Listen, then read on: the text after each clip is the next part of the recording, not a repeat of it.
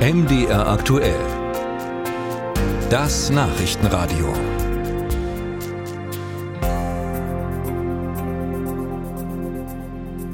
Mal ganz ehrlich, wenn Sie das Wort Klimaschutz hören, können Sie es noch hören?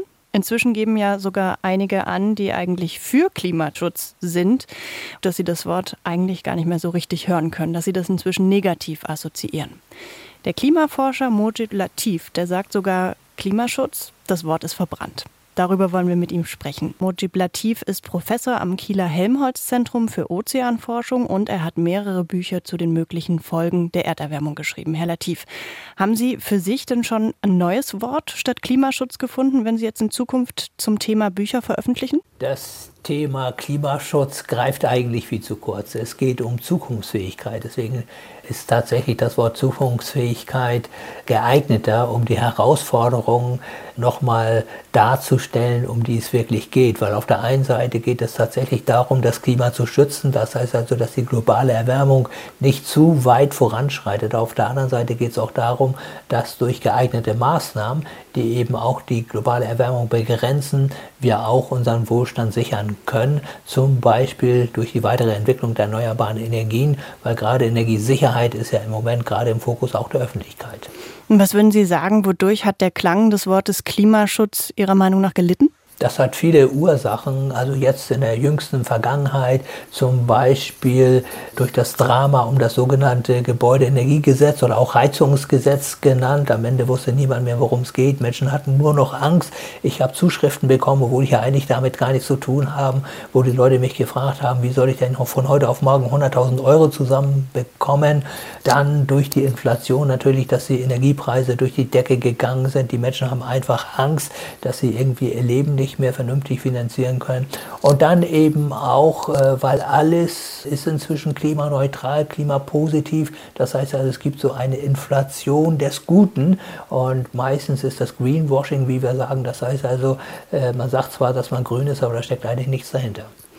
Aber Zukunftsfähigkeit ist ja schon auch ein Wort, was sehr positiv besetzt ist, wenn Sie das jetzt eher ins Feld führen wollen. Genau.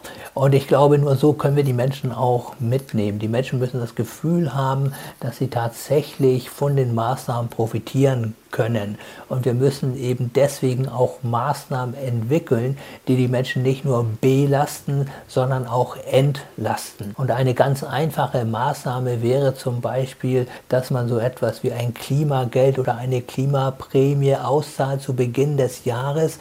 Dann hat man erstmal etwas und dann kann man eben sehen, durch das eigene Verhalten bleibt am Ende des Jahres noch etwas über oder nicht. Warum meinen Sie, dass sowas bisher so wenig passiert? Ja, ich bin mir da nicht ganz klar klar, warum das nicht passiert. Der Ball liegt jetzt in diesem Aspekt natürlich bei der Politik. Es heißt immer, dass es bei uns in Deutschland nicht möglich ist, so eine Auszahlung zu machen.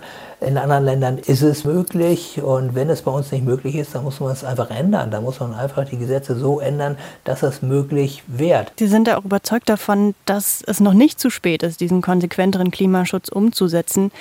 Aber wie kann das Ihrer Meinung nach funktionieren, ohne dass wir alle Einschnitte unseres Wohlstands hinnehmen müssen? Na, die Frage ist immer, was bedeutet eigentlich Wohlstand? Wir leben ja letzten Endes einen Stil der Verschwendung, das muss man so deutlich sagen.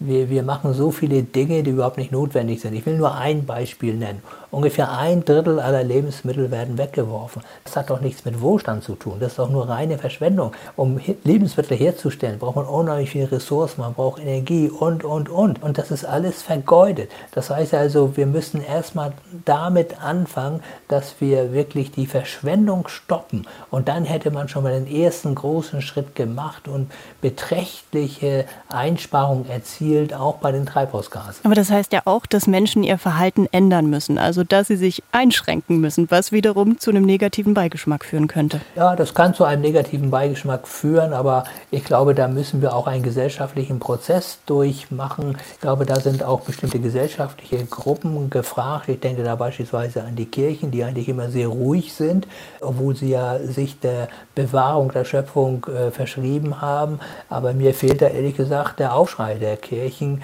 Und Wohlstand kann auch finde ich jedenfalls, ein bisschen darin bestehen, dass eben weniger mehr ist.